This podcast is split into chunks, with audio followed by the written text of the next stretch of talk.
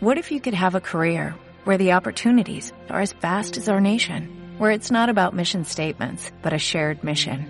At U.S. Customs and Border Protection, we go beyond to protect more than borders, from ship to shore, air to ground, cities to local communities. CBP agents and officers are keeping people safe. Join U.S. Customs and Border Protection and go beyond for something far greater than yourself. Learn more at cbp.gov/careers. Liderazgo Comercial, episodio 990. Hola, muy buenos días, tardes, noches, o sea el momento que sea que estés escuchando. Soy Santiago Torre y esto es Liderazgo Comercial. Bienvenidas y bienvenidos a un nuevo episodio de este programa que de lunes a viernes y que está pensado para que cualquier persona que quiera crecer personal y profesionalmente tenga aquí un lugar de encuentro, de estímulo, de ideas, de reflexiones, de consejos para que consiga mejores resultados sin tener que redoblar el esfuerzo, es decir, que mejore su productividad. Hoy es el viernes 4 de noviembre de 2022. Y antes de comenzar, permíteme recordarte que el próximo viernes, dentro de una semana, el 11 de noviembre, estaré en Málaga, en el Congreso Ventas Éxito. Estaré como ponente allí y será un placer verte. Es un congreso con siete ponencias de primer nivel y no porque yo le importa, que además va a haber una novedad mundial allí, en vivo y en directo, que solo la verá el que el que asista. Si estás por la zona, la verdad merece la pena. Si no, vete a pasar el fin de semana a Málaga y aprovecha para ir a ver el evento solidario de ventas con un ambiente magnífico. Lo organiza el gran Ricardo Ramos. Eh, te puedes escribir en ventasexito.com barra evento. Merece la pena. Solidario de ventas. Va a haber formación de primer nivel, networking, un ambiente estupendo. Vas a poder comer con los ponentes, vas a poder cenar con los ponentes probablemente. Bueno, todo eso lo tienes ahí en en ventasexito.com barra evento. Vete, e inscríbete y así nos vemos ahí. Y si vas a ir, por favor, dímelo para, pues para tenerlo en cuenta y poder, y poder estar contigo. Bueno, hoy es viernes y los viernes es el día de la cita frase comentada. Y vamos a tener una cita frase comentada, pero lo voy a hacer en un orden algo diferente al habitual. te voy a contar. allá en los años 60, los Estados Unidos y la Unión Soviética estaban en plena Guerra Fría. Y también en una guerra tecnológica por la conquista del espacio. Lo cierto es que la Unión Soviética, la URSS, cobraba ventaja. Puso un satélite en órbita, el Sputnik, antes que los Estados Unidos, que pusieron el Explorer. Le ganó por cuatro meses. Puso el primer animal en el espacio, aunque es verdad que falleció. Pero un par de años después consiguió que dos regresaran vivos. Puso al primer hombre en el espacio, Yuri Gagarin, 23 días antes de los americanos, Alan Shepard, se llamaba el astronauta americano. Llegaron a la Luna en vuelo no tripulado antes que los Estados Unidos, y así otros muchos hechos más. Quedaba el golpe de gracia, poner el primer hombre en la Luna. Era lo que quedaba.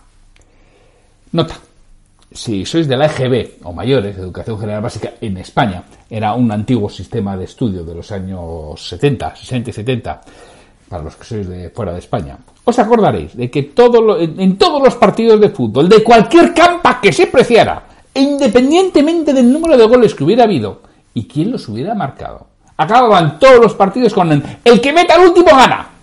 Os acordaréis, todos aquellos nacidos en los 60 y 70 en España, y seguro que en Latam también no se llamaría EGB, pero los partidos de fútbol acaban así. El que meta el último, gana. Pues, nota dos. Eso es lo que le queda a Estados Unidos. Hacer el último gol. Nota tres. No hay documento sonoro, pero hay duda de lo que es lo que se dijo desde Houston, Texas. Y como era la ley de la calle, oye, lo aceptaron desde Moscú. Seguro. Bien, pero para eso Hacía falta antes de poner un hombre a la luna, poner hombres en el espacio y hacer pruebas. En aquel tiempo, dentro de los cohetes estaba la gravedad cero. Ya sabes, eso de ir dando vueltas sin poder estar quieto, que te soltaban, ibas dando vueltas, ibas haciendo así, para allá y todas esas cosas. Entonces, para que los astronautas pudieran tomar notas, había que darles un bolígrafo con el que hacerlo. Pero en estas circunstancias ninguno funcionaba. Además, la tinta pues salía por todos lados. Además es cuando decían, bueno, ¿a quién puñete se le ha ocurrido hacer un traje de astronauta blanco, no? Porque la tinta salía por todos lados y todo, el, traje de astronauta manchado de tinta el blanco. Dijo, a, ver quién lavaba aquello. Bueno, pues Houston dijo, no importan los gastos, y destinó cantidades ingentes de dinero para conseguir un bolígrafo que lo hiciera. Pero los rusos también les ganaron en eso. Como ellos sí tenían límites de presupuesto. Bueno, cuando digo les ganaron en eso, no les ganaron porque, ya sabéis, eh, en entonces los trajes de los astronautas americanos eran blancos y los, rusos grises. No les ganaron porque eran grises y no se veían las manchas, porque utilizaban bolígrafo negro. ¿eh? No, no, no. Les ganaron porque como, no como ellos sí tenían límites de presupuesto, en vez de desarrollar el lápiz que pudiera escribir en el, bolígrafo que pudiera escribir en el, espacio, les mandaron con lápices. ¿Eh? Entonces, mi reflexión de hoy es que en demasiadas ocasiones despilfarramos recursos buscando soluciones complejas cuando tenemos una alternativa simple al alcance de nuestras manos si nos paramos a pensar en ello. Lo que pasa es que vamos muy deprisa y no tenemos tiempo. Y también quiero reflexionar sobre, imagínate que planteas un problema en tu empresa, como este, como el de los bolígrafos, ¿no?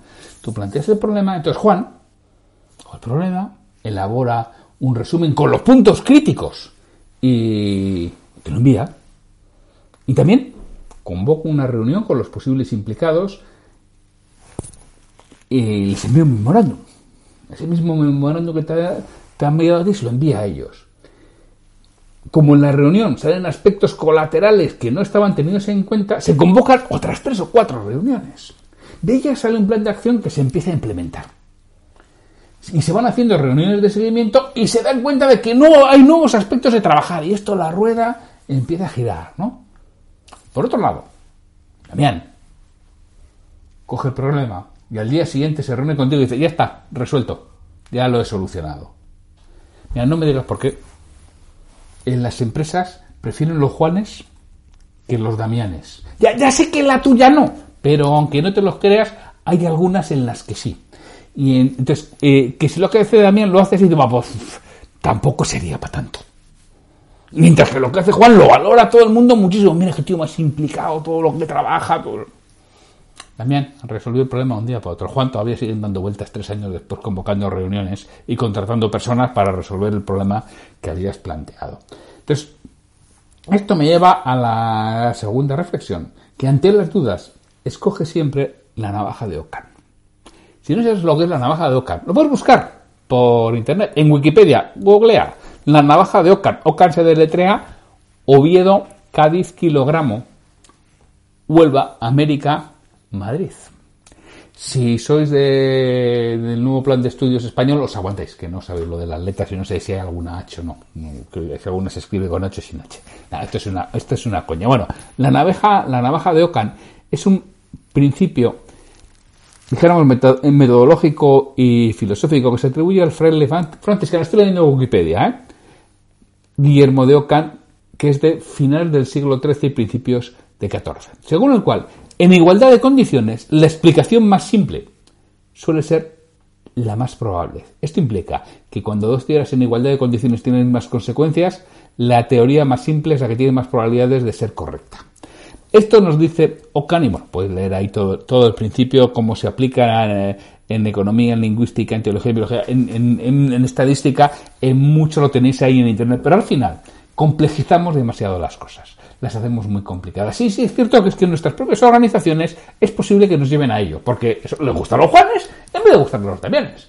Pero si tú estás al frente de una empresa pequeña, eres un autónomo o estás al frente de tu pequeño departamento, por favor, o en tu casa, sí, simple, aplica el principio de Ockham, o de la navaja de Ockham, mejor dicho, y primero intenta lo fácil. Si lo fácil no funciona, ya podemos llamar a Juan.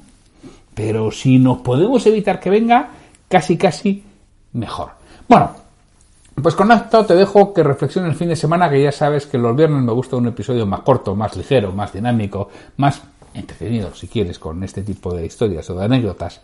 Eh, el lunes volvemos, que el lunes es la sección EDN, Escuela para Dueños de Negocio, que grabo, emito y produzco con mi compi, socio y amigo Pedro Valladolid. Y vamos a pasar lista. El lunes queremos que estés con nosotros. Que además va a haber un episodio muy interesante porque tendremos la segunda parte de la retribución variable. El lunes pasado hablamos de retribución variable y vamos a hablar de la parte 2 de la retribución variable, que parte nos quedaron pendiente de contar. Así que el lunes espero que estés ahí, que Pedro pasa lista. No te olvides.